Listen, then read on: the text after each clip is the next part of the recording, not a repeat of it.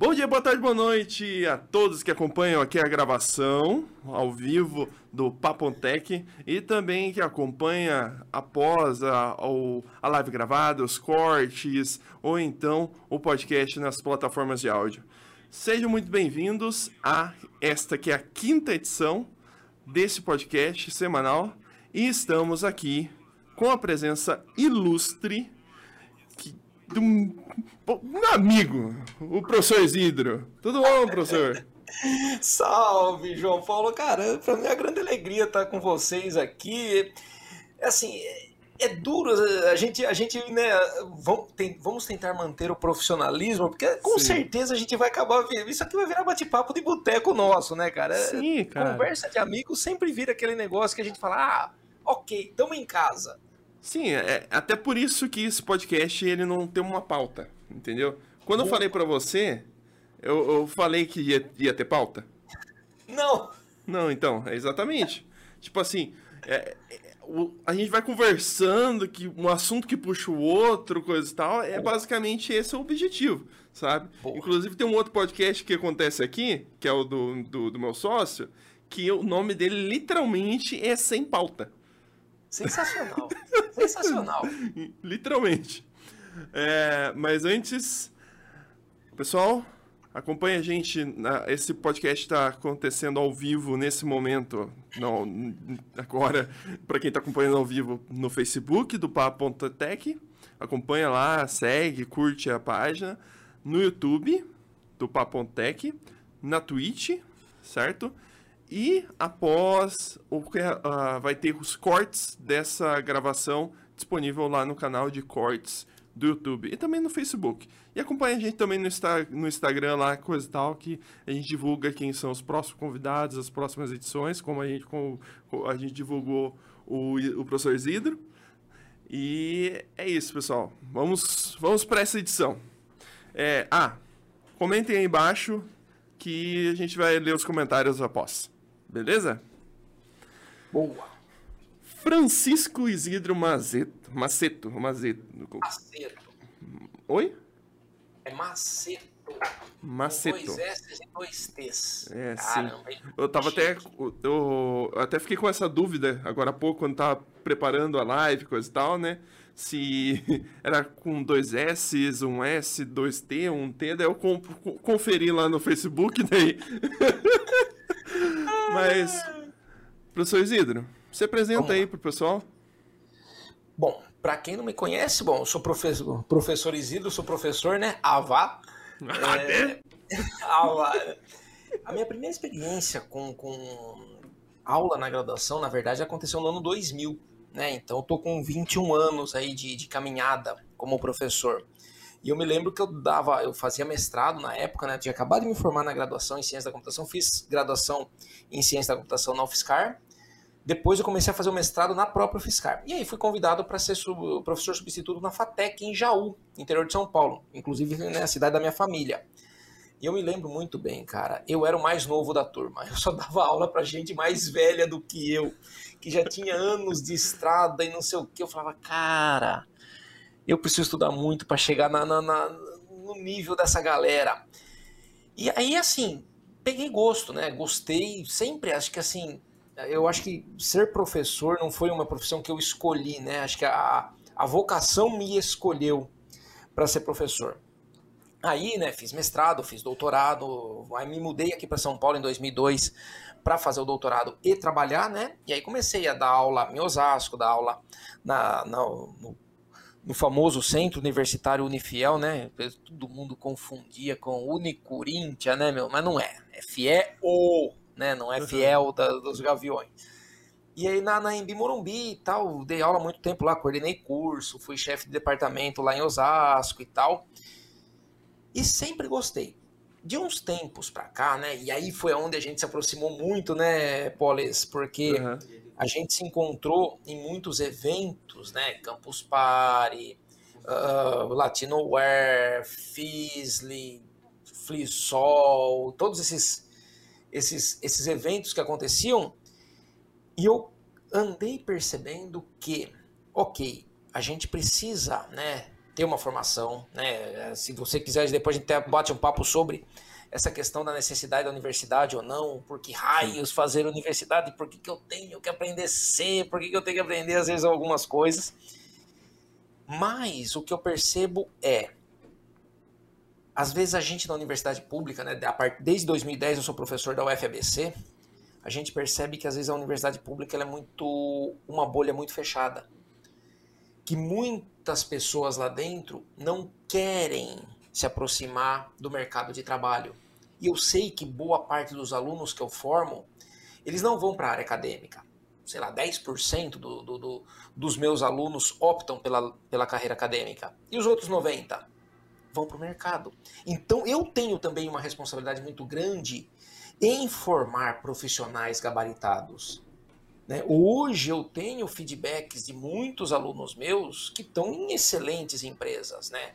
Instituições financeiras, empresas de alta tecnologia. Meu, 2018, mais ou menos, 2017, 2018, muitos alunos foram para o exterior. Eu tenho vários alunos trabalhando em excelentes empresas no exterior, outros que foram em épocas anteriores e tal. Então, assim, por que, que eles se dão bem? Lógico, né, 99% é por mérito deles, mas eu tentava né, abrir um pouquinho a janelinha da nossa bolha e falar: puxa, tem um mundo lá fora. Tem um mundo que usa a tecnologia que a gente está desenvolvendo, que a gente estuda aqui na universidade. Como que eu posso tentar ligar tudo, todos aqueles assuntos abstratos que a gente estuda aqui na universidade com coisas concretas que a gente pode trabalhar né, no, no, no dia a dia é, acho que foi, foi, foi por aí que eu tentei orientar minha carreira, sabe? Meio que, não sei se acidentalmente ou propositalmente, mas eu percebi e falava assim, tá, eu, eu sou um professor, mas eu tento ser um professor que encho, encho o saco dos meus amigos que estão no mercado. Eu falo, tá, deixa, vamos tomar café, eu preciso saber o que está acontecendo. É um pouco disso, João. Ah, isso é legal, Isidro, que tipo, a universidade ela precisa cada vez mais estar tá alinhada com o seu meio, né? Tipo, uh, não adianta a universidade ela não formar profissionais para tipo o mercado de trabalho. Você vai pegar um profissional que não está formado, não está preparado para o mercado de trabalho? Co, co, como que um, um, o ensino superior, principalmente, é para isso, né? Mas... É, é, você tem razão nesse aspecto, porque assim, no fundo, né, qual é o papel da universidade, na minha humilde opinião, pelo amor de Deus, a gente vai ter, né, eu sei que sua audiência é super, super variada, né, uhum. e a gente encontra desde estudantes até professores universitários e talvez nem todos possam concordar comigo, isso é só apenas a minha visão, né, a minha uhum. visão é, a universidade ela tem que ser centro de excelência naquilo que ela se propõe. O que, é, o que a universidade se propõe? Formar os melhores profissionais, que se forem atuar na indústria, sejam os melhores. Que se forem atuar na área acadêmica, também sejam os melhores.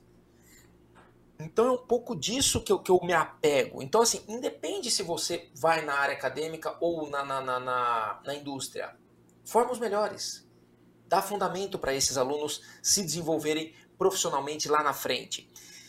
E eu vejo assim, ok, mas como que eu vou falar do mercado de trabalho se eu não tiver contato com a galera?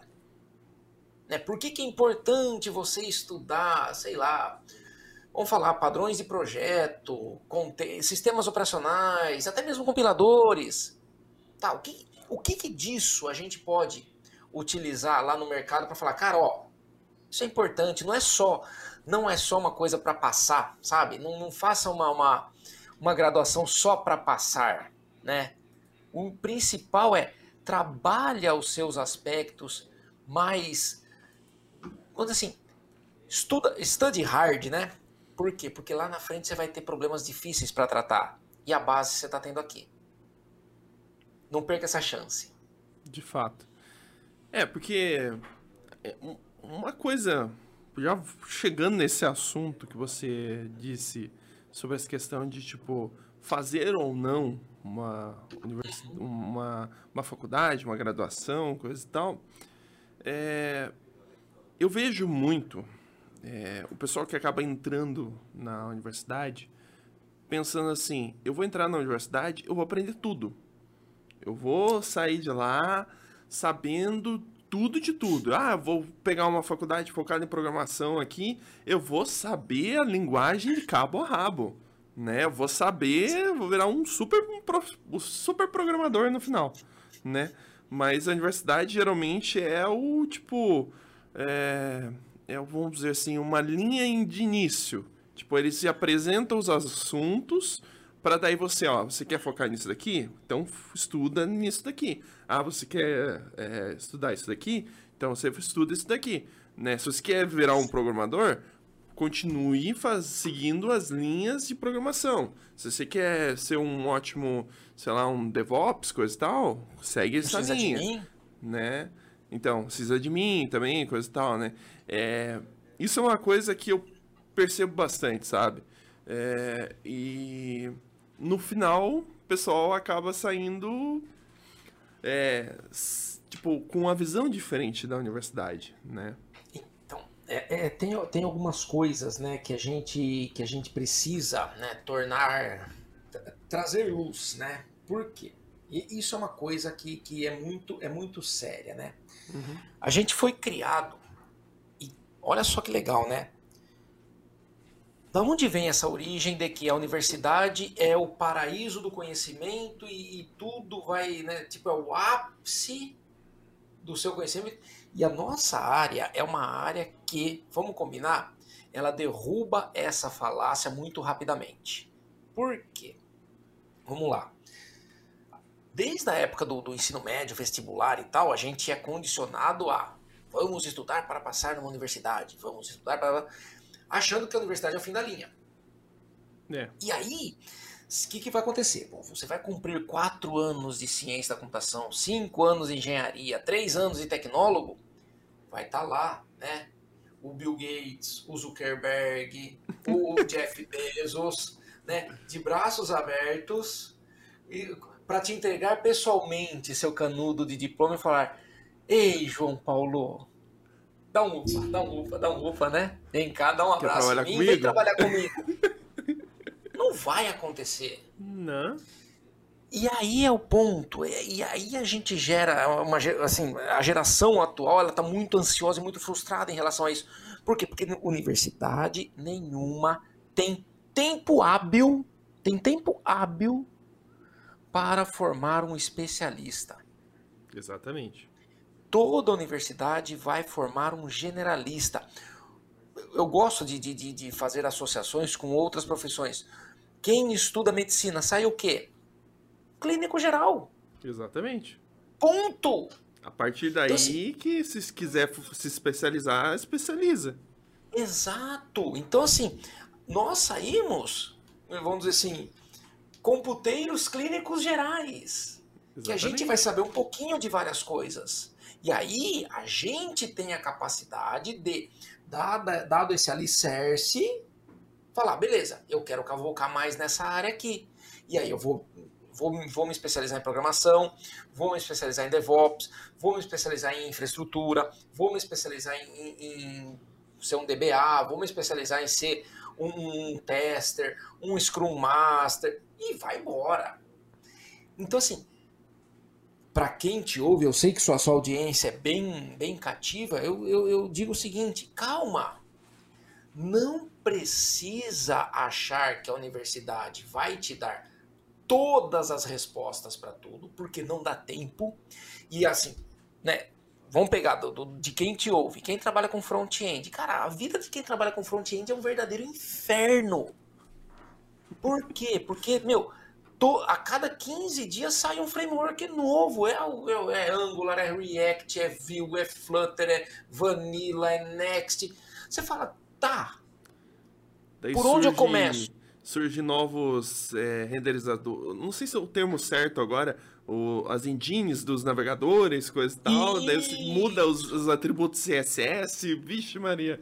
Cara, aí você fala, eu só quero mudar a cor do botão. Aí eu vou lá no CSS, mudo o um negocinho, puto, o botão sai desse canto, vai pro outro canto. Você fala, tá que pariu.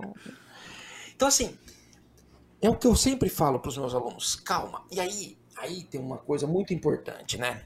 Eu me lembro muito bem quando eu era coordenador de curso lá na Embi, e eu passei sala por sala de todas as minhas turmas explicando a grade do curso. Tem até uma live no meu canal que eu fiz um, um paralelo entre ciência da computação, sistemas de informação e engenharia da computação. São três áreas muito parecidas entre si, que elas têm muita intersecção mas Sim. elas têm as suas diferenças gritantes. Então, isso é legal. Quando a gente entra numa universidade, por exemplo, de ciência da computação, o pessoal acha que eu, eu vou saber desde a hora que liga a tomada até hackear a senha do Facebook lá da, da, do, do, do, sabe? Da ex-namorada, não sei o que lá. Não, velho, não é isso. Né? A área de segurança é um negócio quase infinito, você sabe muito bem disso. Então, assim, Dentro da ciência da computação, se você começar a cavocar, cavocar, cavocar, cavocar, meu, você vai encontrar universos infindáveis, que não dá para esgotar assuntos. Né? Se a gente falasse, vamos fazer uma faculdade só para estudar desenvolvimento web em Java, cara, não daria quatro anos seria pouco. Quatro anos seria pouco. E eu estou falando de um aspecto com uma linguagem. É, é isso é, é muito importante, né, citar, porque, por exemplo, a minha graduação, ela foi um tecnólogo. Olha, já, já, já tem mais, uma, mais um assunto, né? Tipo, por Sim. causa que você falou aí da engenharia de software, né? Falou do ciência de computação, sistemas de informação.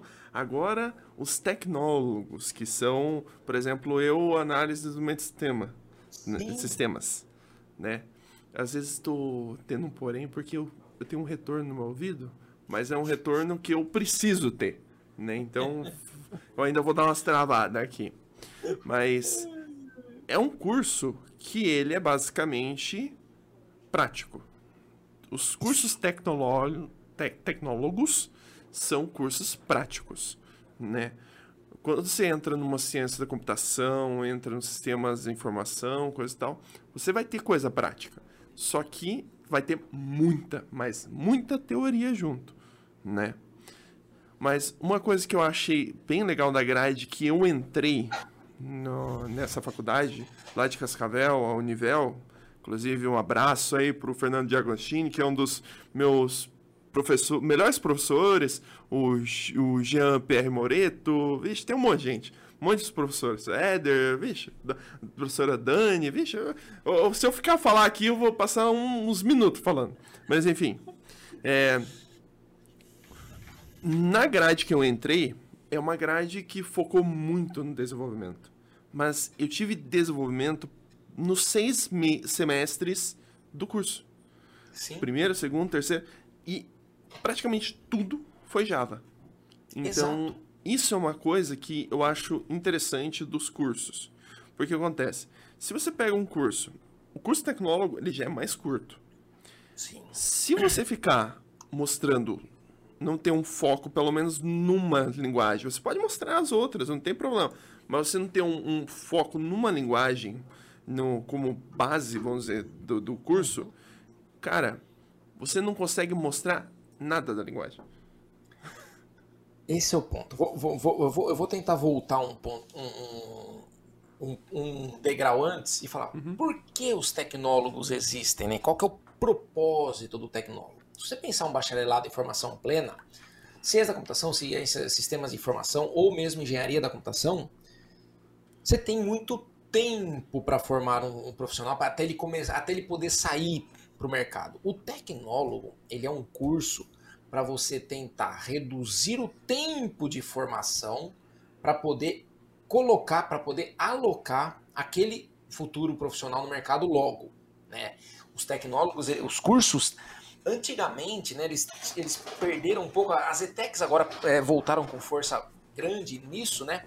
Que eram os uhum. cursos técnicos, né? Os cursos técnicos em nível médio. Né, você tinha hoje, aqui em São Paulo, você tem muitas ETECs, você tem até os, os institutos federais e tal, que Sim. tem os seus cursos, tem o Cefet, né? Uhum. Qual que é o objetivo desses cursos? Colocar, colocar o profissional logo no mercado. Só que é óbvio, por ser um curso mais curto, você não tem tempo de, vamos dizer assim, dar aquele fundamento mais pesado. Por exemplo, vamos comparar análise e desenvolvimento de sistemas com ciência da computação. Você tem muita intersecção entre eles. Parte de linguagem, parte de desenvolvimento de software, engenharia de software, banco de dados, web, projeto de software, etc. Porém, eu estou focando o tecnólogo para ele atuar logo no mercado.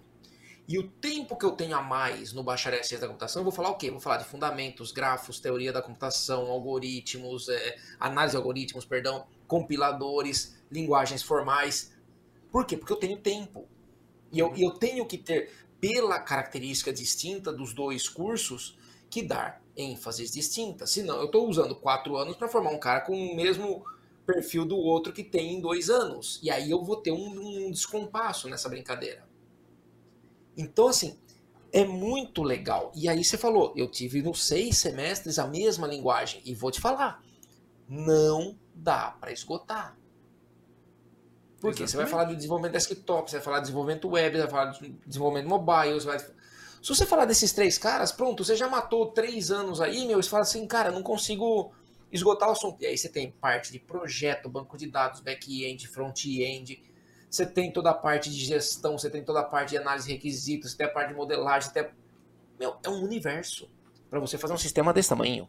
Exatamente. E é uma coisa que o pessoal tem que entender que na tecnologia tudo muda, sempre está mudando. Sim. Você não pode parar de estudar. Por mais que você, ah, por exemplo, se formou, coisa e tal, eu não estou dizendo para você que daqui cinco anos você vai ter que fazer outra faculdade. Não estou falando isso. Mas sempre você está atualizado com o que está mudando no mercado Sim. como um todo. É, não só na sua linguagem padrão de, de programação, mas entender o que está acontecendo. É, cara, um exemplo grande disso daí, por exemplo, foi quando lançou os smartphones. Cara, lá, tipo, você tinha literalmente, praticamente, um computador no, na mão mesmo. Não que antes não tinha, tinha os palmes e coisa e tal. Só que ali a evolução foi um estalar de dedos assim, tipo, tão rápido. Sim. Que sempre a tecnologia, ela tá fazendo assim. É um estalar de dedos, mudou. Mudou tudo. Né? Isso. Então é, é uma coisa que o pessoal tem que estar tá sempre atualizado, sempre pesquisando, sempre estudando. Exato. E aí, assim, ó, vou, vou tentar né, também contextualizar isso. O, que, uhum. o que, que acontece, né? Por que, que é muito importante a gente estudar fundamento? Porque fundamento dá alicerce. E se você tem um bom alicerce, você consegue construir qualquer coisa em cima disso. Né? Pensando Sim. numa casa. Um bom alicerce sustenta uma casa. Sustenta uma casa de 2, 3, 5, 10 andares. Eu sempre digo para os meus alunos: estudem fundamento. E fundamento geralmente são as disciplinas mais chatas. Estrutura de dados é chato porque no fundo você não sabe o que. Você não vai ter aplicação imediata, né? Outro dia eu vi um tweet, me marcaram num tweet, né? Ai, 10 meses de, de, de formado e ainda não fiz nenhuma inversão de árvore binária na vida. Não, animal, você não vai fazer. Você não vai fazer. Não vai fazer. Não vai fazer. Só que sim, por que, que você estuda o algoritmo de inversão de, de, de árvores binárias? Porque você precisa desenvolver abstração para resolver problemas difíceis. Ponto. Então, você. É aquele negócio, né? Quando você vai na academia. Se você treina muito forte na academia, você consegue carregar o peso do armário quando você precisar levar o armário de um lado para o outro. É isso. Né? Se eu precisar carregar meu, menino, meu, meu filho no colo, eu não vou ficar, hum, sabe? Por quê? Porque se eu tenho preparo físico e treinar é chato. Sim. Assim como estudar estrutura de dados, estudar grafos, estudar análise de algoritmos, estudar autômatos é chato. Isso te dá o quê? Casca. Isso te dá é, é, é musculatura intelectual para você poder falar cara, esse problema eu posso resolver desta maneira. Você é trabalhar a sua lógica, principalmente. Lógica, resolução de problemas, né? Recentemente eu até fiz um, um post no meu Instagram, né, que eu falava sobre, foi quando foi? Acho que segunda ou terça, que eu falava, cara, ferramenta para você treinar algoritmos. Até hoje eu, eu treino, eu gosto de usar HackerRank, Uri, todos esses caras para você poder treinar lógica. Mas não vou fazer nenhum aplicativo com isso? Não vai. Mas você vai ficar, né? Quando assim, treinando fundamento, passe, né? Pega no jogo de bola, passe, cruzamento, lançamento, no domínio de bola, embaixadinha. Isso é isso que a gente tem que fazer. Treina, revisitar esses conteúdos de tempos em tempos para a gente poder treinar. E aí, de novo, como é que eu estou preparado para poder programar um negócio desse? Que aqui eu tenho quatro núcleos, tem celulares de oito núcleos, 64 bits, cara, com poder de processamento absurdo. Que Sim. hoje eu estou pensando em conectividade. E aí, tá, armazeno aqui ou armazeno num back-end, na nuvem? Que se tiver um negócio muito, uma, uma demanda muito grande, eu vou precisar replicar. Como que eu faço para replicar? Poxa, você instala, usa containers, tá? Mas o que que é um container? Tá, mas se eu precisar de mais de um container, como é que eu faço a orquestração disso? Ah, não, instala um cluster de Kubernetes. Putz, já. Tá vendo que assim, aquilo que deveria ser apenas desenvolvimento, tá desencadeando um monte de ramificações. Exatamente. É, tipo, você vai começar a falar assim, ah, eu preciso de escalabilidade. Ah, vamos colocar em um sistema cloud, numa AWS, uma Google, Google, Google Cloud, coisa e tal. Tipo, é, o- a área tecnológica é muito grande, né? Tanto que até por isso existem todas ah, essas profissões, né?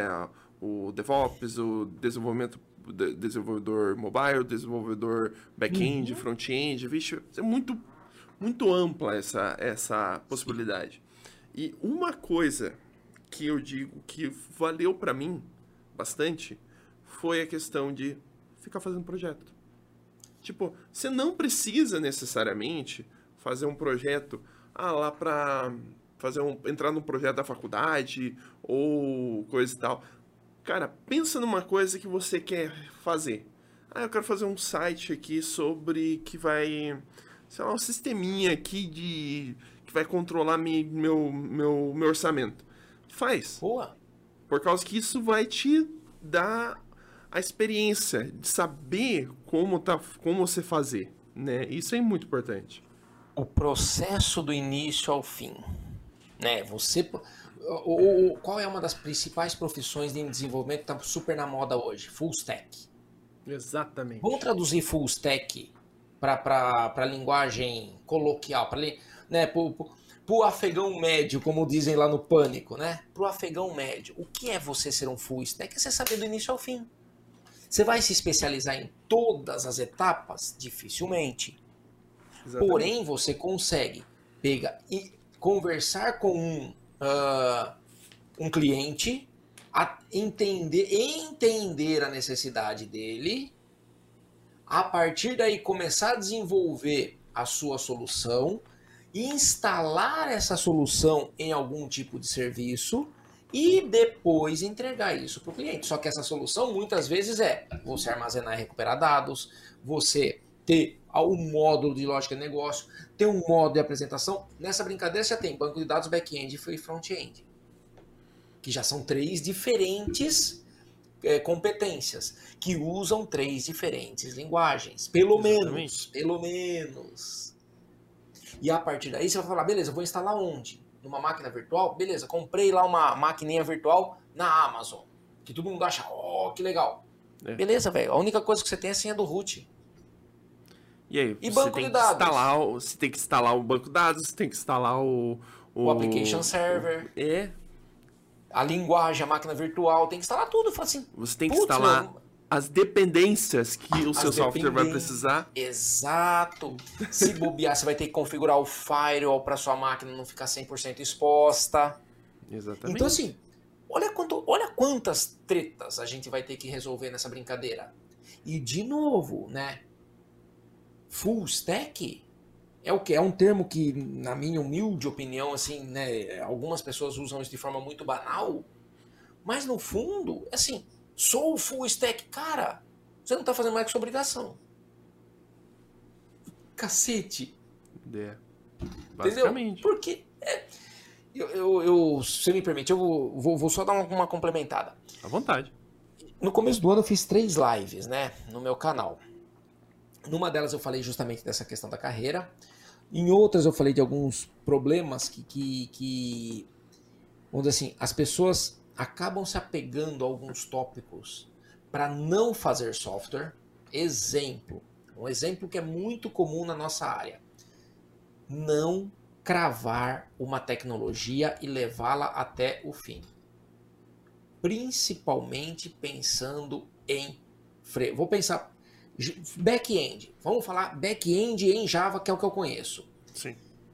Você tem, você pode fazer com JE puro, você pode fazer com Spring Boot ou você pode fazer com Quarkus. Aí eu começo a fazer em JE, na primeira dificuldade eu quero mudar para Spring. Aí beleza, na primeira dificuldade do Spring eu já quero mudar para Quarkus. Ou seja, eu tô pulando de galho em galho e o meu cliente continua esperando e não sendo atendido. Mesma coisa front. Ah, vou usar Angular. Aí sempre vem a turma do hate. Ah, mas por que Angular? Vou usar React. Cara, porque sim eu defini isso e eu vou levar esse até o fim. O outro sistema, outro sistema de outro cliente, eu uso React. Pronto, não tem problema. Mas as pessoas falam, não, podia ser, né? Ah, deixa eu ver, deixa eu estudar um pouquinho. Cara, deixa eu estudar um pouquinho agora, você está se comprometendo e atrasando o seu cliente. Exatamente. Então, eu sempre falei para as pessoas, falei, gente, software, se não for útil, é só um amontoado de linha de código. A profissão de desenvolvedor é uma profissão de serviço. E aqui eu quero falar uma coisa muito interessante. Esse termo serviço não é categoria fiscal que você vai lá, vai emitir uma nota fiscal ISS, o cara serviço no seu na essência da palavra, que tem dois significados, João. Quando você fala assim, ó, eu sirvo, o primeiro significado é eu respondo à minha vocação, ou seja, eu nasci para isso, eu sirvo para isso, eu tenho vocação para ser um desenvolvedor. Por quê? Porque de novo, você me falar, Isidro, você tem vocação, sei lá, para ser dentista? Não, não, não tenho precisão na mão, não posso, te, passo, assim, tenho um pouco de, de, de, aversão a sangue, passo mal, não, não, sei fazer, e assim por não saberia anestesiar, também não teria a mínima vontade de querer aprender, ponto. Mas eu sei que eu sirvo para desenvolver. Então eu respondo a essa minha vocação. Esse é o primeiro significado. E o segundo, beleza, eu consigo me entregar à profissão apesar de todos os perrengues? Porque, vamos combinar, tem profissão que não tem perrengue? Todos têm. Exato. A não ser, né, sei lá, filho de milionário. Aí ok, né? Qual que é a sua profissão? Sou filho de milionário. Mas aí, né, deve ter seus perrengues. Né? Perrengue chique. Né? É perrengue chique. É, perrengue hoje chique. Eu vou, mas, hoje eu vou no é, Jacan tipo, ou vou no é, Fogaça? Isso, né? Putz, é ó dúvida cruel. Hoje eu troco de carro, vou comprar uma Ferrari, eu vou comprar uma Maserati, né? Ok. Uhum. Mas pensa, você se entrega a essa profissão, você sabendo dessa sua vocação, você faz o seu melhor? Ou você simplesmente fala, ah, não, vou fazer pro gasto. Isso não é servir. Entende, João? Então, isso que eu tento falar muito para os meus alunos. E eu falei, eu falei, qual é a melhor forma? Comprometa-se com alguém. Você falou, eu quero fazer um software para controlar as minhas finanças. Mas se dá algum perrengue para eu não continuar a fazer esse software, e vai dar, e vai dar, uhum. você vai abandonar, você vai voltar para a planilha Excel a controlar suas finanças. Você vai falar, ah, e duas, e a segunda coisa, você vai querer cumprir isso logo. Porque você não está pensando em quem for usar, que no caso é você mesmo. Porque muitas coisas você pode fazer manual. Então, quando eu estou pensando lá em outra pessoa que não é da área, que não sabe, que se você programar em Java, em Python, em C Sharp, em JavaScript, para ela tanto faz, ela precisa do sistema funcionando. Qual é o grande desafio? Você fala, tá bom, eu preciso então aplicar o conhecimento que eu tenho para poder atender essa pessoa. E esse é um dos pontos mais difíceis que a gente tem quando a gente fala em desenvolvimento. Por quê? Porque a gente está pensando em fazer um software pica das galáxias de última geração, que muitas vezes não atende o cliente. Exatamente. Mas eu me lembro do. Tipo, antes de eu fazer a minha graduação, eu fiz curso técnico. Né? Então, uhum. eu sou formado, eu sou técnico informática, né? Tanto que até minha profissão, né? Hoje eu sou servidor público no cargo de Sim. técnico de informática. Beleza. Beleza. Chegou no último ano. Último ano tem o tal do. Que o, os alunos sempre falavam que era o TCC. Mas Sim. a coordenadora sempre falava: não, não, não é o TCC. Você vai fazer um projeto de conclusão de curso. Não é TCC, é o PCC. Né? Beleza. É o PCC. É o PCC. Beleza. Ok, chegou nesse, nesse momento. Daí eu decidi. Seguinte, tem uma sala de recursos aqui no, no colégio que eu estudo. Aqui tem o controle dos materiais, seja ele em pincéis, tem o controle dos estoques, né? De tipo, ah, co coisas que são fornecidas por professores, coisa e tal. Sim. E também tem reserva dos laboratórios, reserva dos notebooks e dos projetores, para quando precisar certo. utilizar. Então, isso. Uhum. Eu vou fazer um sistema para ajudar esse setor do CEP. Exato. Né? Que é, inclusive, um abraço pro pessoal do CEP, né? O mais engraçado foi o seguinte, eu modelei o banco de dados, é, ele tinha, eu acho que umas 20, 22 tabelas, alguma coisa do tipo, né? Certo. Você tinha que ver a cara da minha professora de análise de projetos. Que ela disse, mas esse banco tá muito grande. mas, mas não, não eu, eu, eu, não eu não julgo ela nisso daí. É, eu, é, eu entendo o ponto dela. Ela fez isso, é. ela estava falando disso daí, considerando o período do projeto, né? Por causa que tem que fazer toda Sim. a documentação, coisa e tal. Mas eu analisei e eu percebi que para atender tudo que eu precisava entregar, era esse, esse, esse o banco de dados que precisava né? Para ter todos os tipos, os cadastros de tipos, cadastro do, do, das reservas, dos produtos, e assim em adiante, precisava, né? Sim. E no fim eu entreguei parcial. É. Por quê? Esse é um outro ponto, né? Aí uhum. É, eu também discuto isso com os meus alunos. Às vezes a gente quer fazer a solução completa. Uhum. E muitas vezes, e o mundo de startup ele ensinou muita coisa, né, pra gente, para nós desenvolvedores de software. Que é o, e, um, e um desses caras é o famoso MVP, Minimum Viable Product. produto viável. Isso, viável. E qual que é o grande barato disso, né? É, as metodologias ágeis né, hoje servem muito para a gente poder, vamos dizer assim, até nos guiar para falar, beleza, o que, que eu preciso priorizar? Por quê? Porque quando eu quero fazer o meu MVP, eu quero falar, beleza, me, vamos supor que eu fosse construir uma casa, né? Muitas vezes a engenharia de software se baseou na engenharia civil. Eu tenho que fazer todo, uhum. todo o alicerce, fundação. Eu só preciso de um quarto na minha casa. Então eu penso que eu, eu tenho um projeto para uma casa de três quartos, sala, cozinha, banheiro, uh, piscina, churrasqueira, quadra, beleza. Mas hoje o que é necessário para eu poder habitar essa casa? Um quarto. Trabalho o dia inteiro fora, almoço e janto fora, eu só preciso ir para casa para tomar banho e dormir. Ponto. Um quarto com banheiro resolve meu problema, certo? Uhum. Se eu fosse construir uma casa, como seria? Eu teria que fazer todo o alicerce. Subir todas as paredes. Laje em tudo. Teto em tudo. Certo? Certo. Só para ir começar a fazer o acabamento do quarto, que seria a parte onde eu habitaria. Então a minha primeira entrega tá muito longe. Tá longe pra caramba. Se eu pudesse fazer somente alicerce, parede, laje e teto e acabamento só do quarto, eu faria. Depois eu faria o quê? Continuaria o alicerce, faria um puxadinho, né? Tipo, o outro quarto seria um puxadinho, a sala seria um puxadinho, a cozinha seria um puxadinho. E hoje a gente constrói software assim. A gente faz o MVP e vai expandindo. É esse o grande barato. E de novo, né? A gente muitas vezes quer fazer a solução completa, mas esquece de, de vamos dizer assim, cair a ficha de que, cara, de todo esse sistema, qual seria o módulo mais importante? Reserva. Por exemplo, reserva de equipamento. Ponto.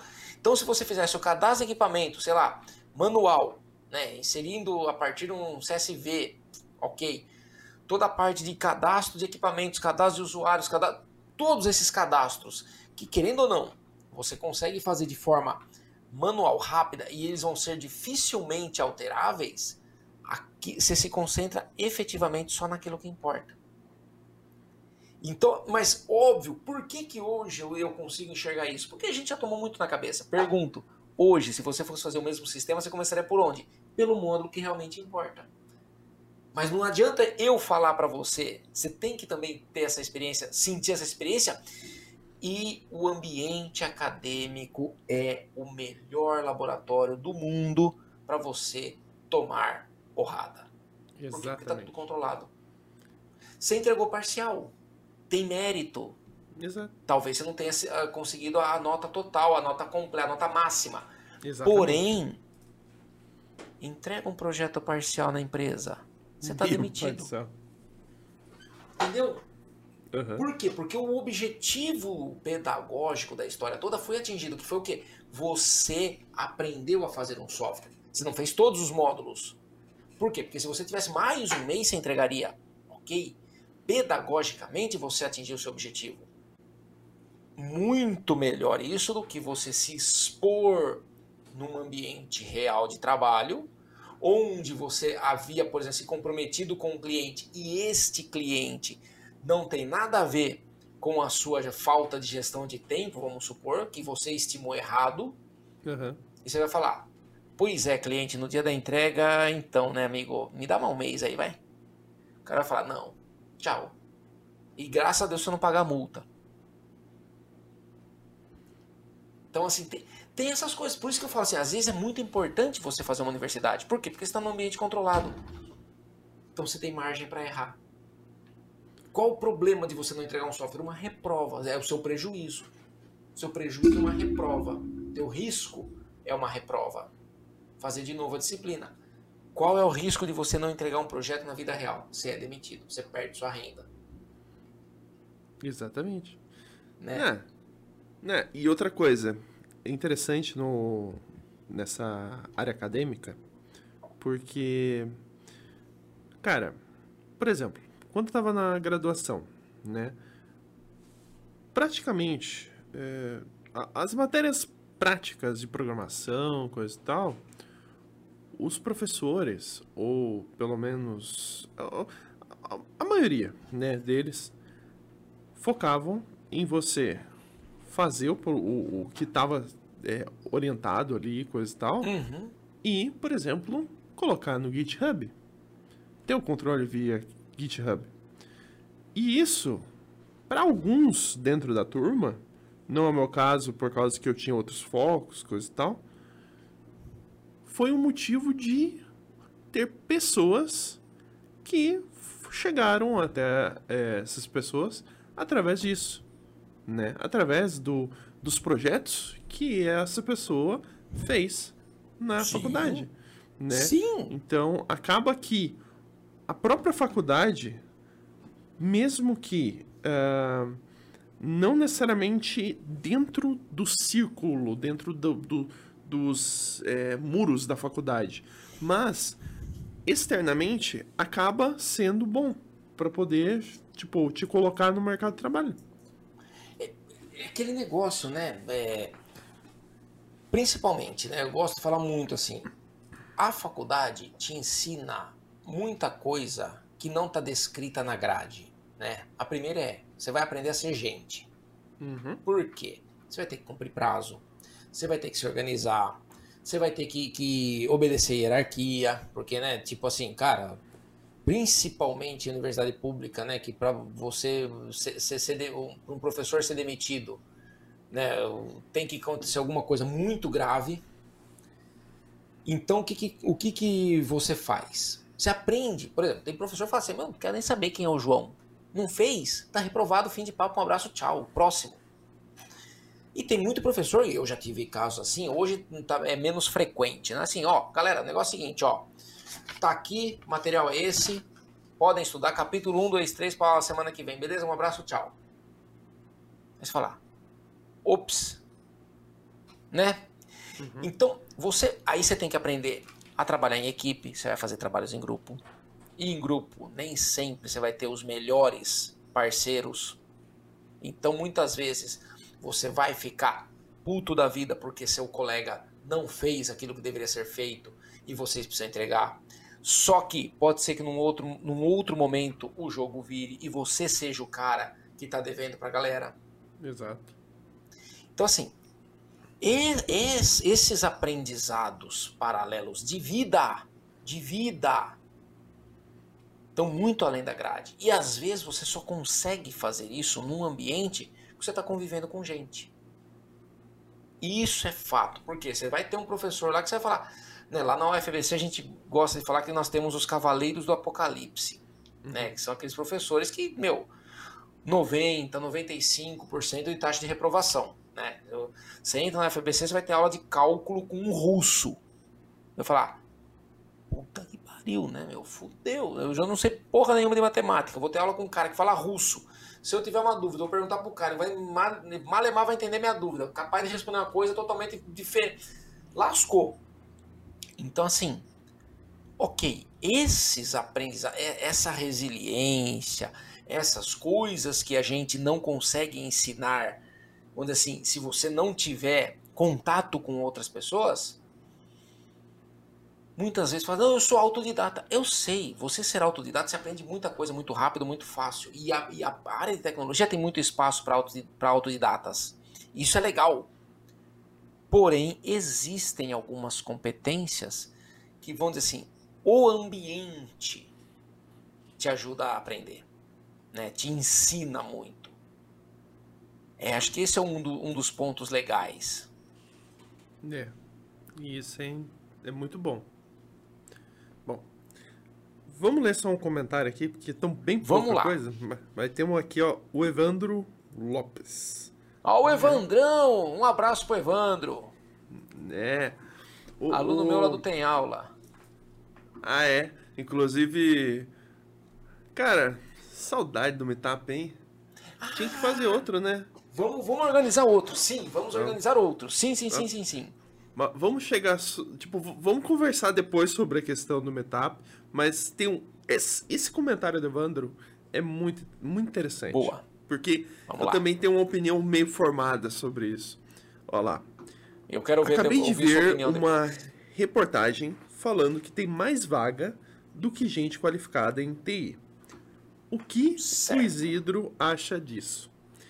Acho. Cara. Você quer que eu fale que... ou você fala primeiro? Tanto faz. Bom, é... eu vou falar um pouquinho, depois você complementa. Porque eu Por acho favor. que se duvidar, parte da minha fala vai ser a tua fala. Vamos lá. Porque, tipo assim, tem muita vaga no mercado TI? Tem. tem. Só que valorização do funcionário. Porque Sim. tem muita vaga com salário baixo. Sim. Né? Exatamente. Por causa que. Eu, eu já até falei isso numa, num, num outro podcast aqui, dizendo sobre isso. Que, tipo. É, tem gente que paga, tipo, 2 mil, 3 mil para um programador e ainda acha caro, né? Porque, Sim. cara, um programador, é, eu, eu acho que a gente pode comparar o programador parecido com o engenheiro civil ou até um advogado. Porque cada um na sua linha tem uhum. a sua importância. O programador que faz uma coisa errada no, só, no código, deixa uma brecha lá, pode deixar, tipo, dados de 250 milhões de, de brasileiros vazar, né? Exato. Então, é, lá então, no tipo livro assim, facial. cada um na sua competência. Né? Lá no livro facial. Né? No livro facial. Não, não só no livro facial né? Naquela, ah, naquele teve cadastro, um outro vazamento sabe? lá do. Sim. Do, do, do S. Então, né? Então. Esse é o ponto. qual que é o grande barato? Né? Você tem, você tem vários cenários aí, você tem vários cenários, né? Você tem o cenário dos caras sem noção de contratação. Do tipo, você já deve ter, né? Tem até, eu acho que tem um, um, um Insta, não sei se é dos devs cansado, um, um Twitter. Tem um Vagas Arrombadas também que fala do tipo, cara, quero um programador ninja, não sei o que, não sei o que lá, que tem espírito de equipe, sangue no olho, não sei o que, não sei o que lá. O que, que oferecemos? Oferecemos é, piscina de bolinha, fliperama, videogame, sala, sala com, com um instrumento musical e meio salário mínimo.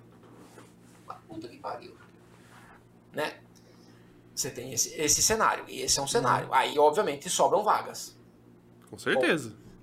Segundo ponto, você tem aquele outro cenário que muitas empresas não sabem o perfil de profissional que eles querem. Que é aquele negócio, você quer um estagiário ou você quer um semideus da tecnologia? né? Eu quero que você saiba Java, Java, JSP, JB, não sei o que, banco de dados, MySQL, Postgres, SQL Server, Oracle.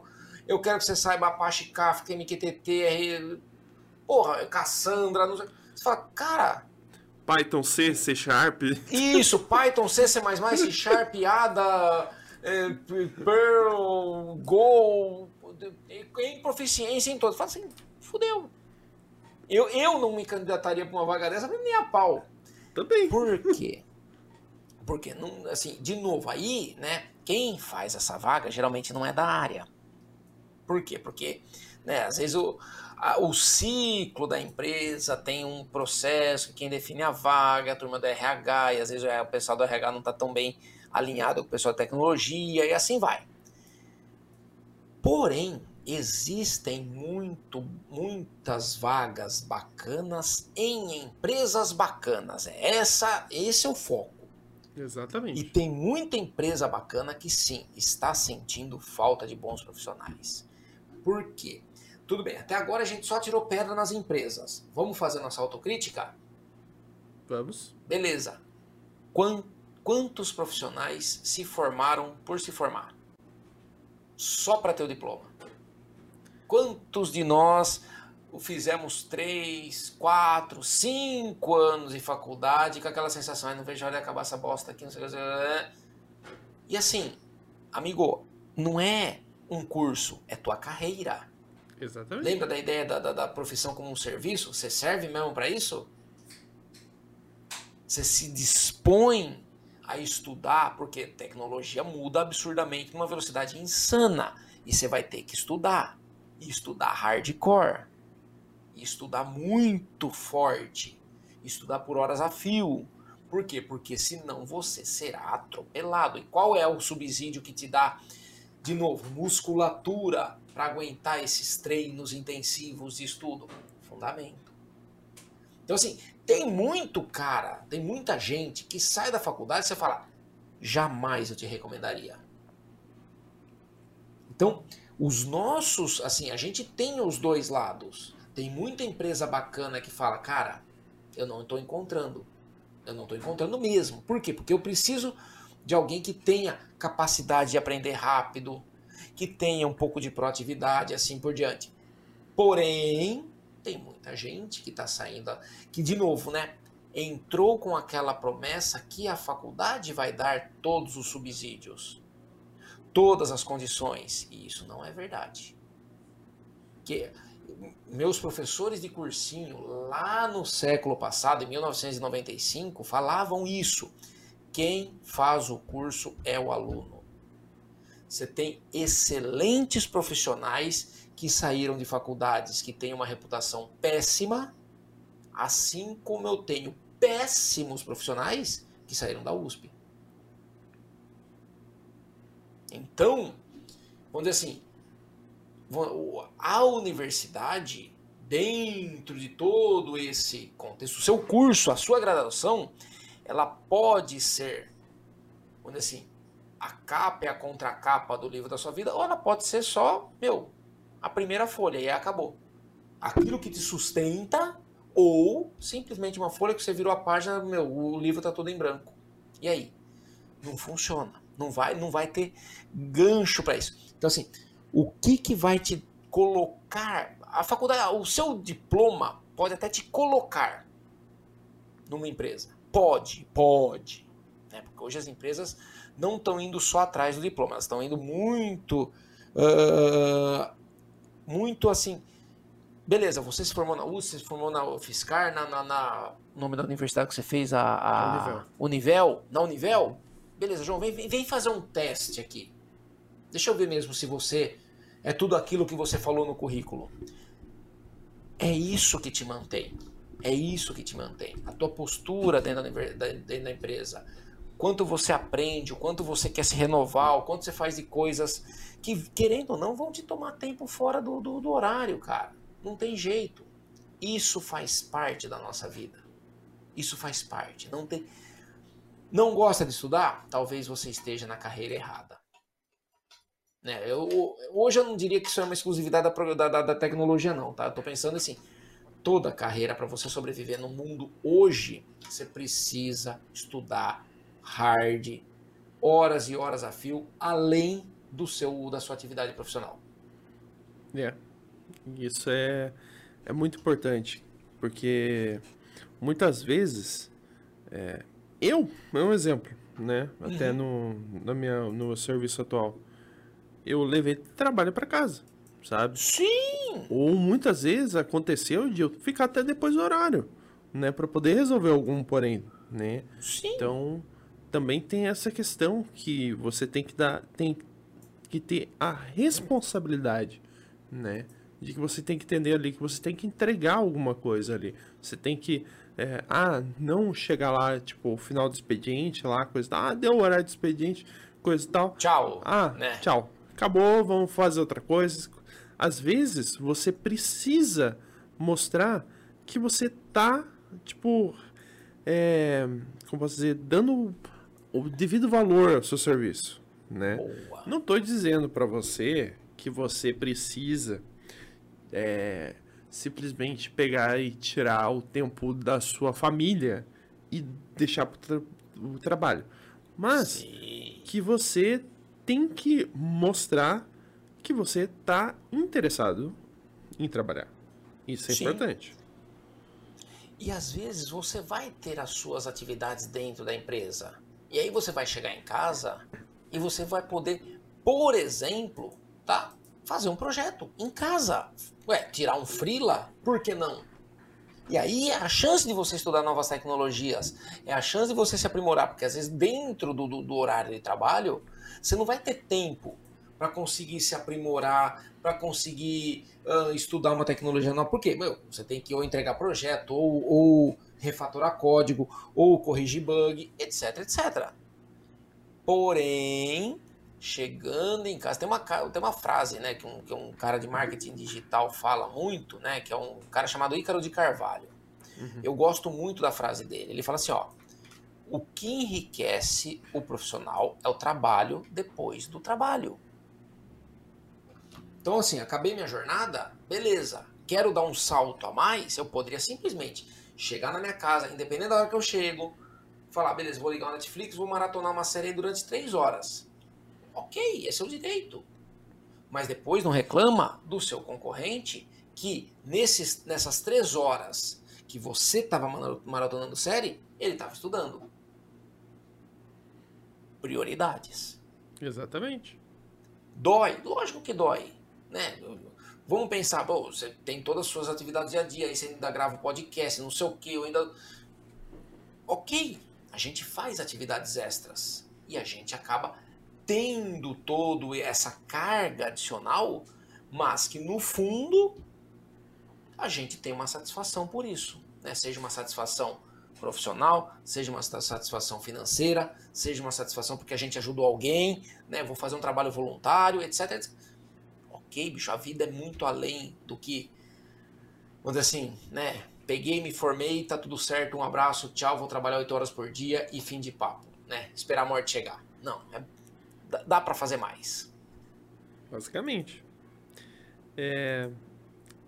Vamos falar então sobre o, o, o Tem Aula, né? Sim. Uma coisa que é engraçada, que tipo assim, eu, eu fui um dos, vamos dizer assim, speakers, né? Pra falar a palavra em inglês, né? coisa e Chique, tal. né? Chique, né? Do, do primeiro meetup do Tem Aula. Sim. Falei sobre Docker, coisa e tal, né? E o melhor de tudo, eu acho que o Isidro percebeu isso daí, eu percebi só depois. Que na hora eu coloquei como se fosse vai ter aula.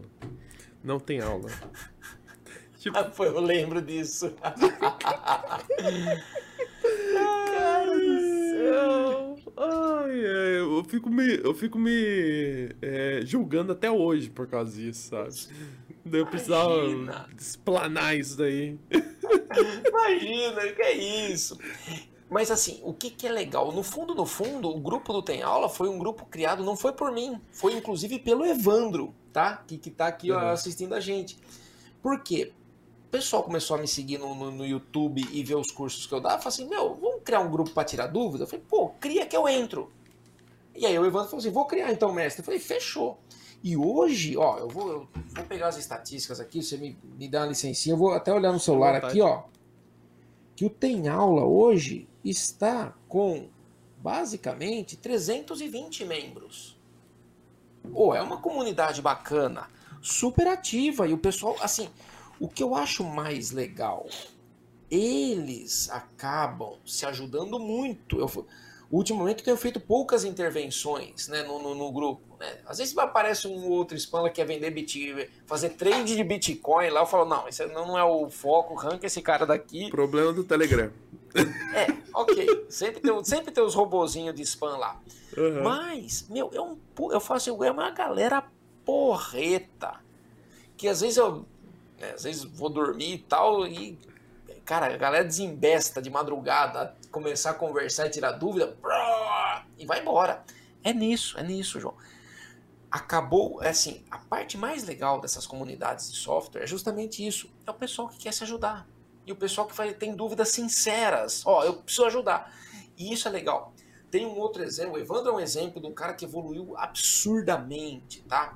Outro exemplo é o André Brandão, que é também aluno lá do, do, do grupo do Tem Aula, que ele falou assim, Isidro, eu tinha medo de programar. Eu não me sentia confiante nem para começar um projeto, quanto mais para entregar. Hoje ele está trampando com desenvolvimento. E ele falou assim, cara, o grupo ajudou. Né? Ele até me escreveu outro dia, assim, falei, o seu curso me ajudou um monte. Eu falei, olha que sensacional, olha que sensacional. No fundo, é aquilo que eu falo. Vale a pena o trabalho extra? Claro que vale. Nesse caso, vale. Né? Pô, a gente tá com um curso bacana agora, uma turma exclusiva, de Modern Web Development, que a gente tá fazendo um software para uma pessoa real, que a gente vai ajudar uma pessoa. Pô, legal pra cacete, velho. Só tem coisa legal. E dá para fazer muita coisa legal. Sim, eu tava olhando lá o site, né? Daí eu vi isso daí. É pra umas cabeleireiras, eu acho. Alguma É uma assim. vendedora da Natura. Vendedora. Fala um pouco mais sobre isso, sobre, o projeto. Olha só, né, foi o seguinte. Muita gente me pedia um curso de, de, de desenvolvimento assim completo. Eu falava, tá, mas qual que é o grande ponto, né? Uma dificuldade assim que eu percebia do, do mercado em geral. Muitos cursos ensinam tecnologia. Ponto. Aí assim, como que eu uso essa tecnologia? Ou como que eu integro várias tecnologias para poder resolver o problema real de uma pessoa? Eu falei, eu tenho que começar o curso com um case. Tá bom. Só que eu precisava ter uma pessoa de confiança para poder expor e falar assim, ó, eu vou fazer um software para você. Lógico, não vai ser um software que vai ser feito num ritmo normal, a gente vai ter aulas e tal, é um- é um ritmo um pouco mais lento, mas no final eu preciso. E aí o que aconteceu? Ano passado a Letícia, que é uma uma amicíssima nossa, uma fofa, né, é nossa amiga pessoal, ela começou a vender Natura na pandemia. Por quê? Porque ela tá noiva do Lucas e tal. Os dois estão pensando em casar, isso e aquilo. Ela falou assim: a pessoa tem um plano B de renda. Ela começou em maio de 2020. Em outubro, novembro de 2020, ela se tornou vendedora Platinum, se eu não me engano, diamante, uma coisa assim, da Natura, que é o, meu, o top de vendedoras. E ela falou assim: eu nunca tinha vendido uma escova de dente na vida.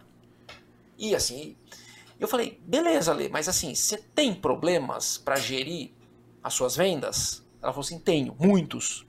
Eu falei, me dá dois exemplos. Ela falou assim, dois exemplos que me doem a alma. Controlar pedido, que ela já teve problema assim, tipo, porque, de novo, eu trabalho depois do trabalho, tá? Sim. Ela falou, eu tenho problemas, porque muitas vezes eu, eu, eu, eu tô cansada e eu já coloquei produtos errados nas sacolinhas. Então já, já entreguei pedido faltando produto, já entreguei pedido com produto a mais. E aí sempre e gera uma saída. E, e se contar que geralmente essas vendedoras, o controle é tipo assim, ah, você quer um perfume aqui, você escreve o nome do lado, né? Tem isso daí também, né?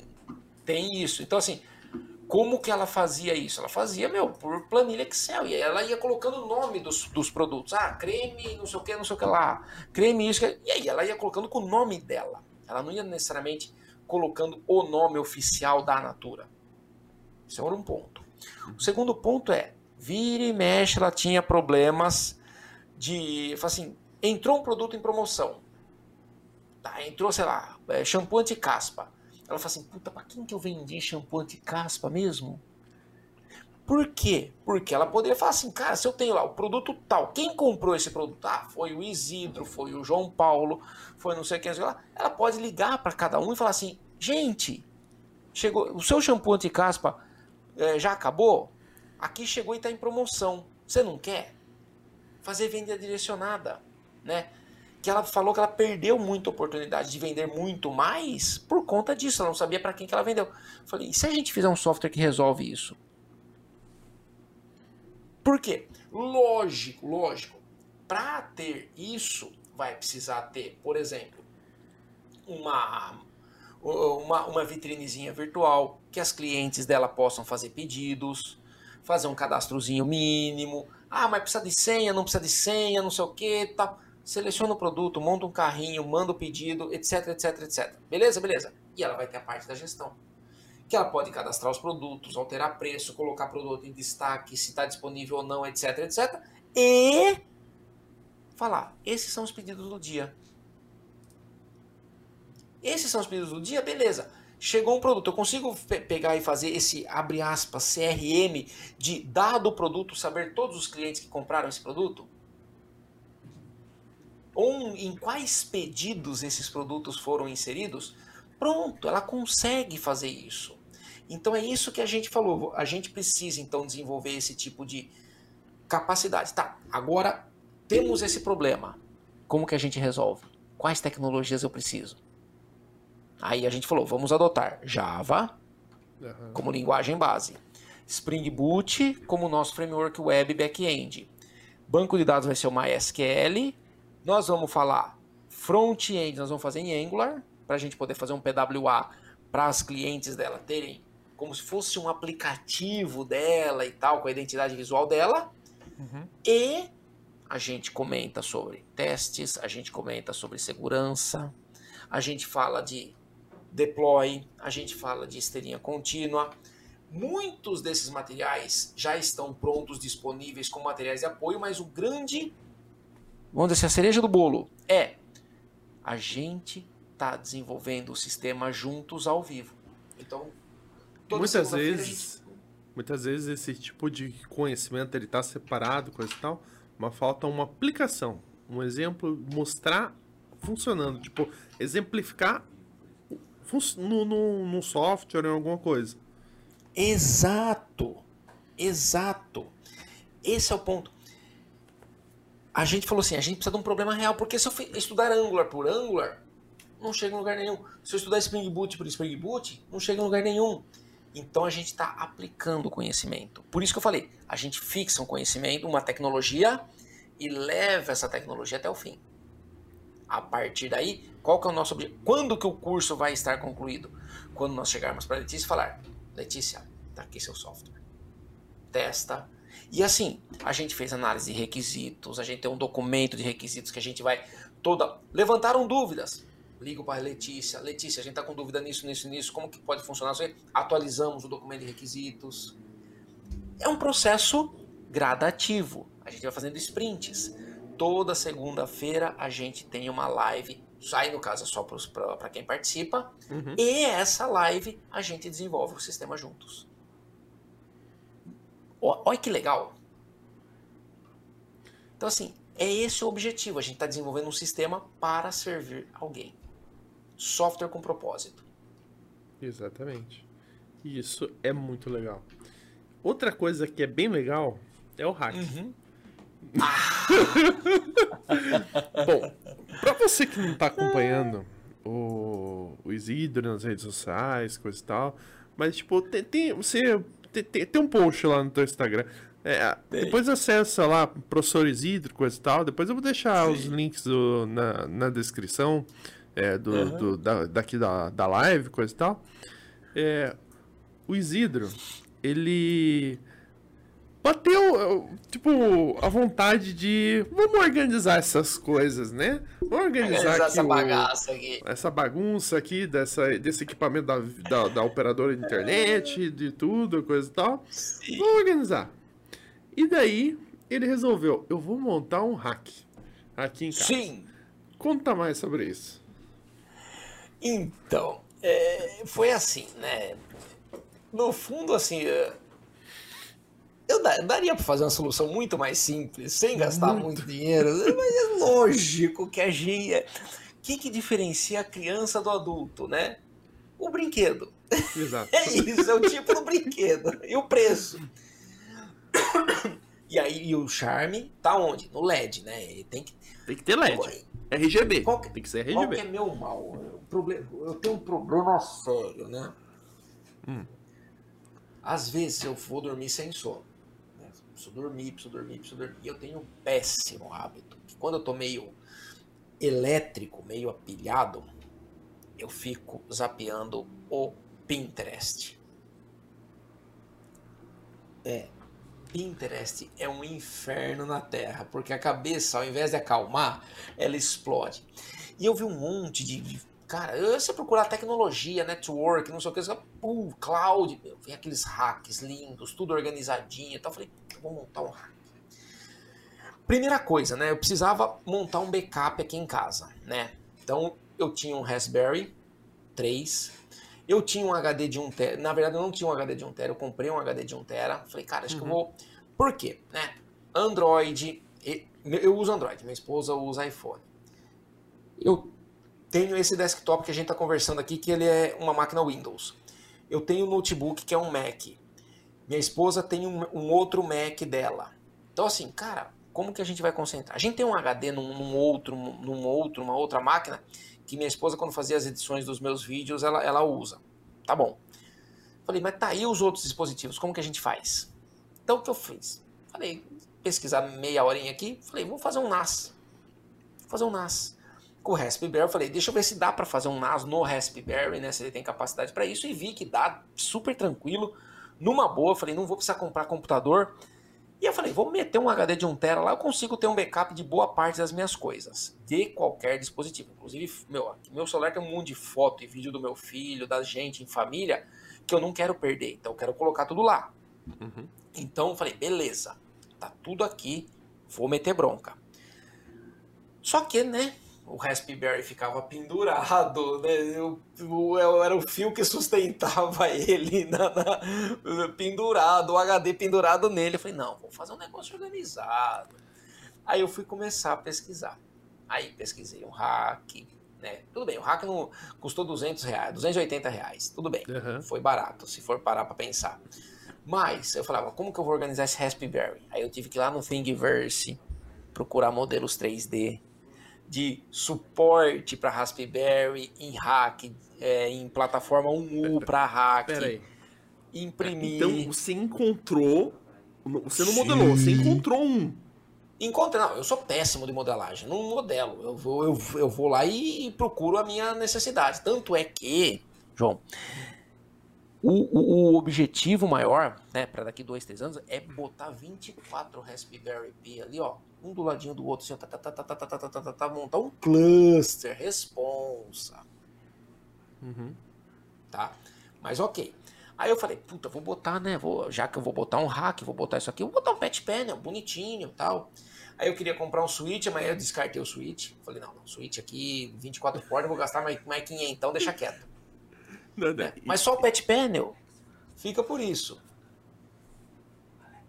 Aí, de novo, começa a pesquisar, pesquisar, pesquisar, cabo e não sei o que. Quando eu tive, tive, que comprar até, até testador de rede, tive que comprar, meu, alicate de climpar que eu não tinha, tudo, tudo, tudo, tudo. Bom, resumo da ópera, passei uma noite inteira montando esse hack e aí, de madrugada, eu na minha varanda aqui, pá, acende o LED, meu, parecia que minha varanda tava uma balada.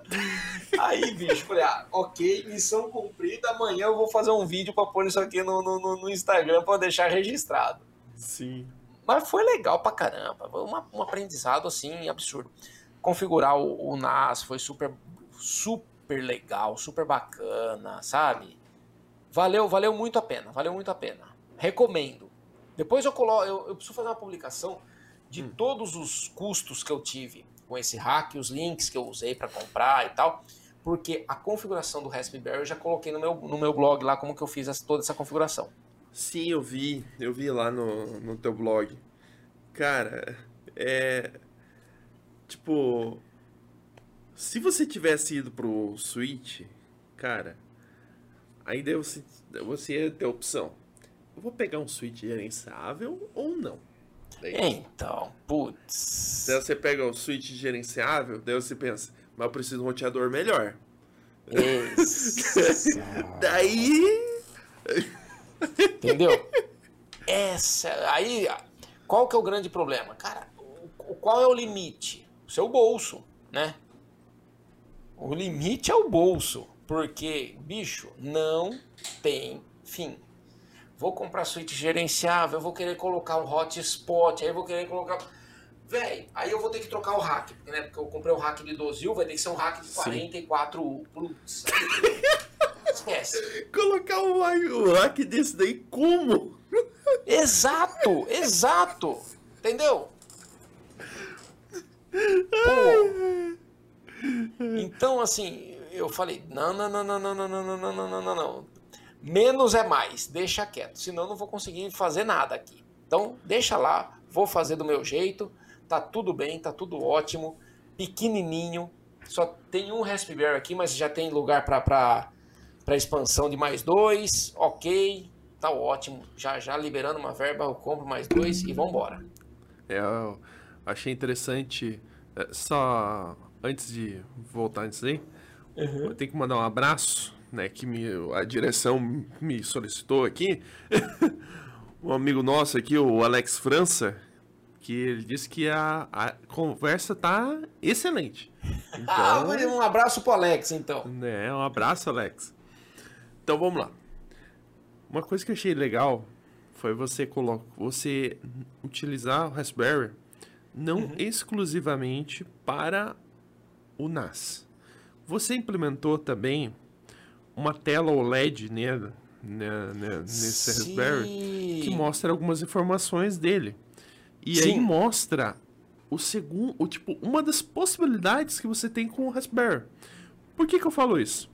É, eu eu tava conversando com o Isidro antes de, até antes de convidar para fazer essa, esse, esse podcast é, sobre um, algumas coisas, né?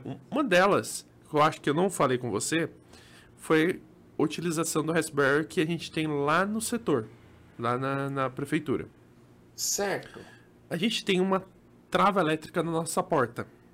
Boa. Eu implementei um, uma, te, a gente tem um sistema interno e daí o Raspberry eu implementei um software super simples só para que o sistema interno consiga conversar com ele e controlar a, o, o, a tipo, ligar o, o imã do, da trava e, ou desligar. Cara, certo.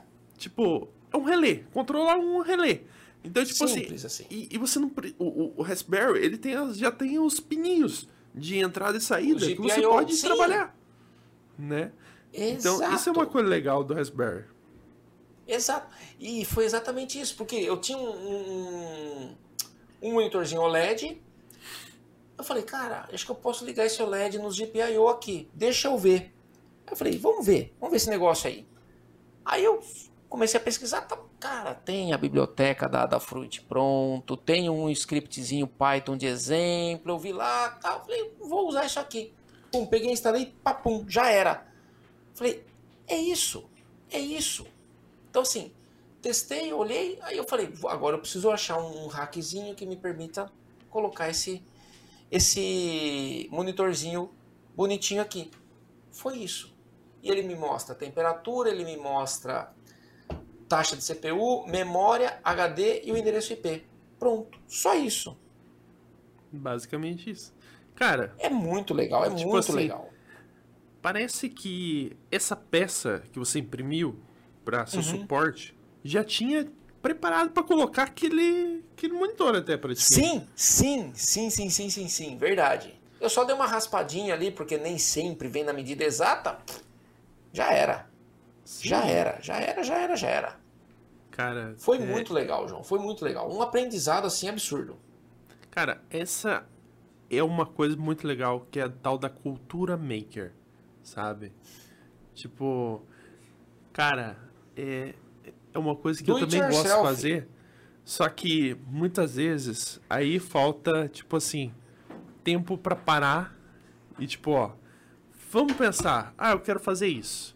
Ah, beleza. Sim. Então vamos procurar aqui, ah, eu quero fazer isso, isso, aqui. E, tipo assim, é, até tem um caso aqui no próprio aqui, aqui no estúdio, que é o seguinte, a gente tava. A gente procura um projeto uhum. é, de um só um, um, hardware que é basicamente uns botões, um, uns é, potenciômetros, coisa e tal, para controlar o software de transmissão da live. Certo. Então, certo. pra gente poder colocar uns atalhos, coisa e tal, né? Beleza. Bom, aí a gente começa a chegar nos poréns que uhum. tem no custo, né? Sim. Por quê? Nesse é, projeto precisa de daquelas é, daqueles switches mecânicos, entende? Teclado certo. mecânico. Beleza. Você vai ver preço Mercado Livre? Um kit com 10. Qu quanto que era o Kleber?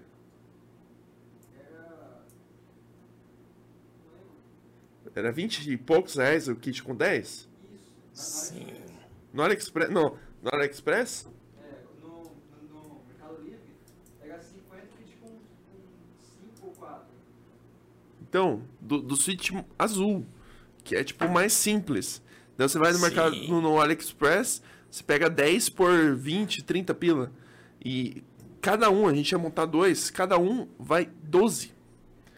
Então, Esse é daí é vai isso. Vai o, o vai procurar o, o, controlador, que não era o controlador, hum. o potenciômetro normal que você encontra em qualquer eletrônica. É aquele tipo de mesa de som que você empurra e puxa, Sim. né? Então, daí vai vendo o preço, coisa e tal. Daí, tipo, pô, eu, que, eu, que, eu quero fazer, mas eu acho que é melhor. Vou, vou importar. Daí até que chega, é. tá. Aí você fala, às vezes você tem um problema, né? A questão de unidade, você não consegue comprar um só, você tem que comprar um kit com 50, aí você tem um monte de, de entravezinho que você fala, putz, velho. Que nem, né? Conector de rede. Pô, eu, eu preciso, preciso de meia dúzia. Tá, mas o, só vem kit com, com 50. E aí? Tá, tive que comprar tive que comprar. Mas assim, é um pouco disso, né? O pessoal fala, pois, mas como você consegue? Cara, é ter aquela veia do tipo, deixa eu, deixa eu fuçar. Eu só preciso fuçar. Preciso uhum. pesquisar. Preciso ver se é possível. Preciso ver se alguém já fez. Né, pra não correr o risco de, de ser um cara que, que vai querer inventar a roda e, né, e a partir daí não, não ter. chegar num ponto que eu não vou conseguir resolver. Então, assim, é tentar cercar um pouquinho dar uma estudada boa antes, para você não passar tentar mitigar, minimizar o apuro que você pode passar, né? É. É legal pra caramba fazer essas coisas. Puta que pariu. Acho do caramba. E daí, quando você tem essa essa é, essa vontade maker, daí olha só o que acontece que eu já fui muito disso. Que tipo, às vezes você tá em casa, daí você surge eu quero fazer isso. Beleza, uhum. então você vai uhum. ver. Ah, eu não tenho o que precisa fazer para fazer. Daí você começa a pensar assim, vou montar uns comprar de tudo um pouco. Vou lá, compro o Arduino, compro é, compro um monte de botão, um monte disso, daquilo. Cara, tanto que em Sim. casa eu tenho um estoquezinho, sabe? Sim! Inclusive, vamos chegar aí no próximo assunto por causa disso, porque em uma Campus Party, né, né, a, a CPBR, deixa eu me lembrar agora, acho que foi CPBR 10, eu acho que foi a 10, foi a 10, foi a 10, eu acho que foi a 10. É, eu fui e eu disse assim, quer saber, nessa edição eu vou levar meu kit. Tipo, separei um pouquinho de Arduino, um pouquinho de cada coisa, coisa e tal que eu tinha, levei. Tipo, e daí, eu lá na Campus Party, eu tava acompanhando algumas coisas, né? E daí eu vi um dos patrocinadores que tava fazendo uma ação é, que você tinha que. É tipo um caça-bandeira, sabe? Tipo, ó, é, você tinha dicas que eles soltavam no Twitter com onde tinha QR Code. Daí você ia lá, lia aquele QR Code, e aquele QR Code era um número de uma posição de quatro números, de um, de um, de um- número de quatro dígitos. Beleza. Só que, quando era pra mo- falar qualquer, você tinha que encontrar tal pessoa, né? E falar.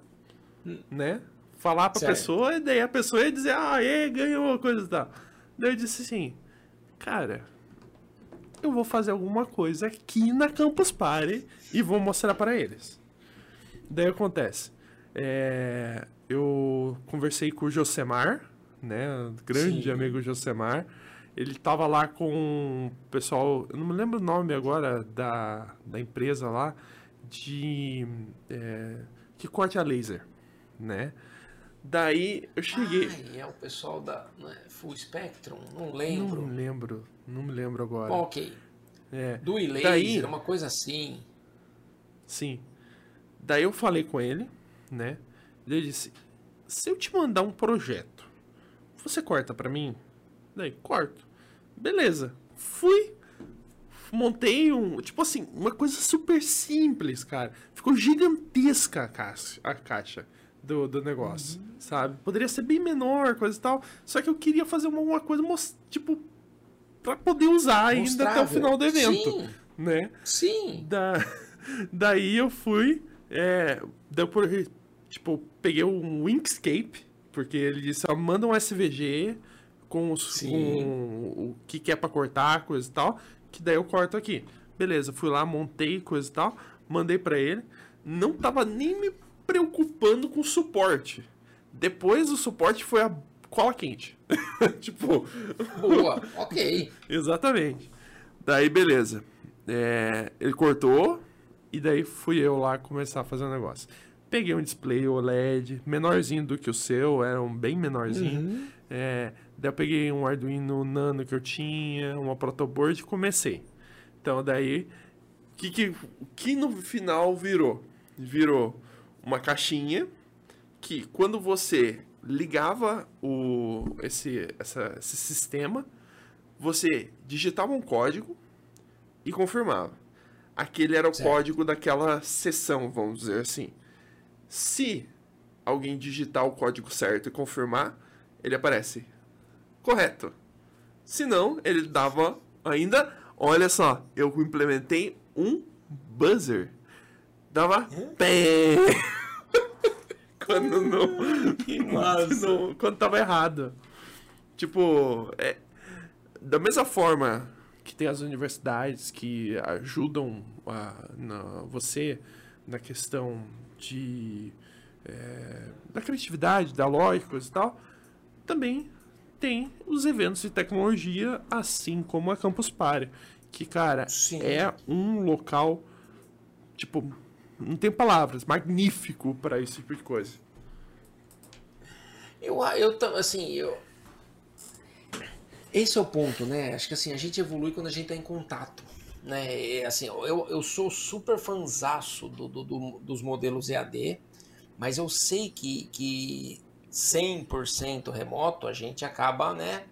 A gente precisa ter alguns eventos de contato com pessoas. Por quê?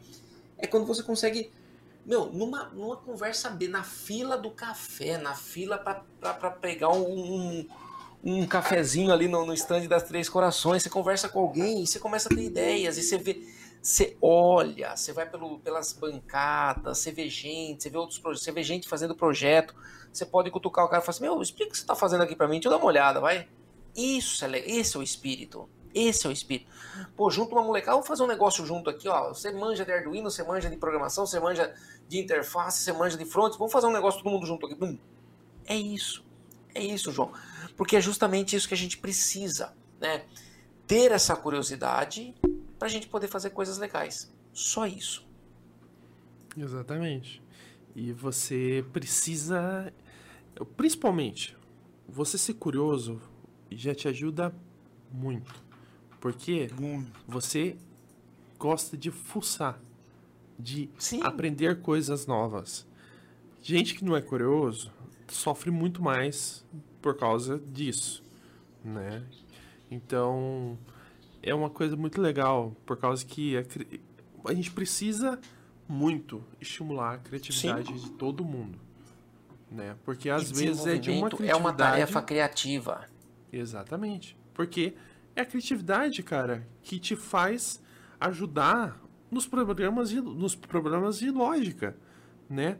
Porque às vezes você não sabe necessariamente resolver da forma mais correta, mas você sabe fazer uma curva um pouco mais longa, mas que resolve okay. o problema, né? Exato. Então, é, é saber adaptar também as coisas. Sim, é esse o ponto. É esse o ponto. E, e como que você desenvolve isso? Ah, também, tendo inspiração de outras coisas. Por, exemplo, por que, que eu fui fazer o rato? Porque eu ficava zapeando Pinterest aqui antes de dormir. Exatamente.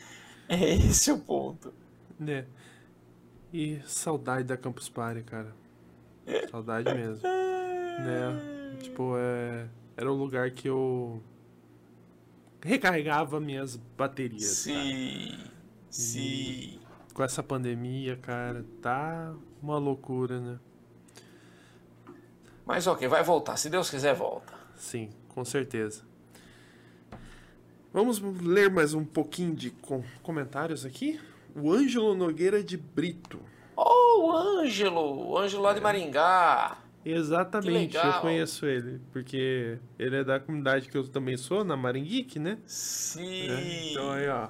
Manda um abraço pro Isidro. Ele mandou no Facebook e no oh. YouTube. um abraço pro Ângelo. Que legal. é. E o Maximilian Arruda mandou um boa noite. Ó, oh, o Max, o Max é também do grupo do Tem Aula com a galera lá, que legal. Show Sim. de bola. Muito bom. Ah, Isidro, é muita coisa pra gente conversar ainda. Só Sim. que, cara, se a gente ficar aqui, a gente vai ficar até amanhecer conversando e, tipo, todo mundo tem que trabalhar, né? Já estamos o quê? O quê? Uma hora de, de, de, nossa, 100 minutos de live, tô vendo aqui, né? caramba! É, não, 100 minutos, a gente tá mais ou menos uma hora e meia conversando. Tá Sim, ótimo, tá? caraca! Sim, com certeza. Então, é, deixa eu ver aqui uma coisa aqui antes, antes de finalizar de fato, porque o Ângelo, ele mandou um áudio. Eu espero que esse áudio. Não seja uma sacanagem. Não seja uma sacanagem. Porque eu vou colocar ele aqui. Então, pera lá. Ai, Jesus. Ai, meu pai. Porque se, se for também, ele tá ferrado comigo. Vamos lá.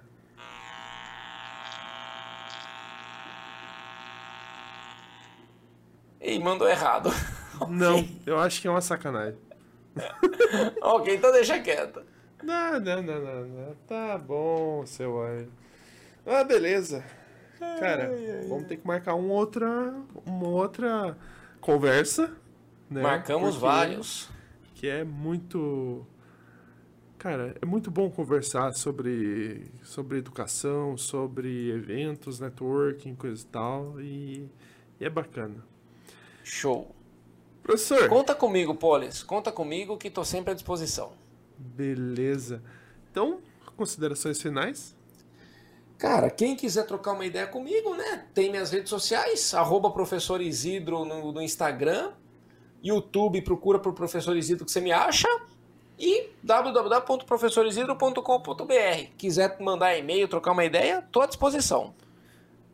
Sintam-se à vontade. E para mim foi um grande prazer. Obrigado pelo convite, meu. Uma alegria a gente poder trocar uma ideia. Obrigado a você por ter aceito, né? Que Imagina. é, é muito legal conversar contigo. Conversar lá no WhatsApp, conversar no, no, no Instagram, conversar aqui, cara, é muito bom. Bom, pessoal, lembrando que é, essa gravação aqui, ela, essas lives vai ficar gravada no Facebook e no YouTube, tá? Na Twitch tem um limite de tempo lá, coisa e tal, então vai estar lá. De, é... Kleber, coloca o link aí pra mim do YouTube. Do, YouTube, do Facebook, tudo bem? Boa. ok. Vamos pro YouTube. Agora o YouTube. No YouTube não tem. Como não tem? Você não fez, né? Eu fiz. Na última live tinha? Ah, apagaram lá. É Ok. barra YouTube. Barra YouTube, o, o- o YouTube. O canal de cortes é barra cortes, tá? É, o Twitch, barra Twitch, né? Tem o Instagram também. Segue a gente no Instagram lá. E também, é, tipo... Ah, mas eu não tem mais. Fala, mas eu. Eu tô bem mesmo. Você acha que é só meu programa que vai ser zoado, né? Você Ah, sim. Vai, né? É, Tá faltando um microfone lá pra vocês pra falar. Verdade, quero dar os parabéns aí ao vivo pela, pela entrevista. Grande carga de conhecimento do, do assunto e. Sim, tem um monte de gente que mandou mensagem aqui na- no, no, no- no WhatsApp da JPL parabenizando pela entrevista de nível nacional, não só aí de nível regional, tá? Parabéns, Pedro. Sensacional, que legal. Aí sim. Fechou. Então, beleza. Muito obrigado, professor Isidro. Eu que agradeço, João. Valeu mesmo. Beleza, valeu. Até a próxima edição do Papo Tech, na próxima quinta-feira. Se tudo der certo, oito e meia da noite estamos aí, senão atrasar um pouquinho. tá? Coisas da vida. Valeu, pessoal. Até a próxima edição.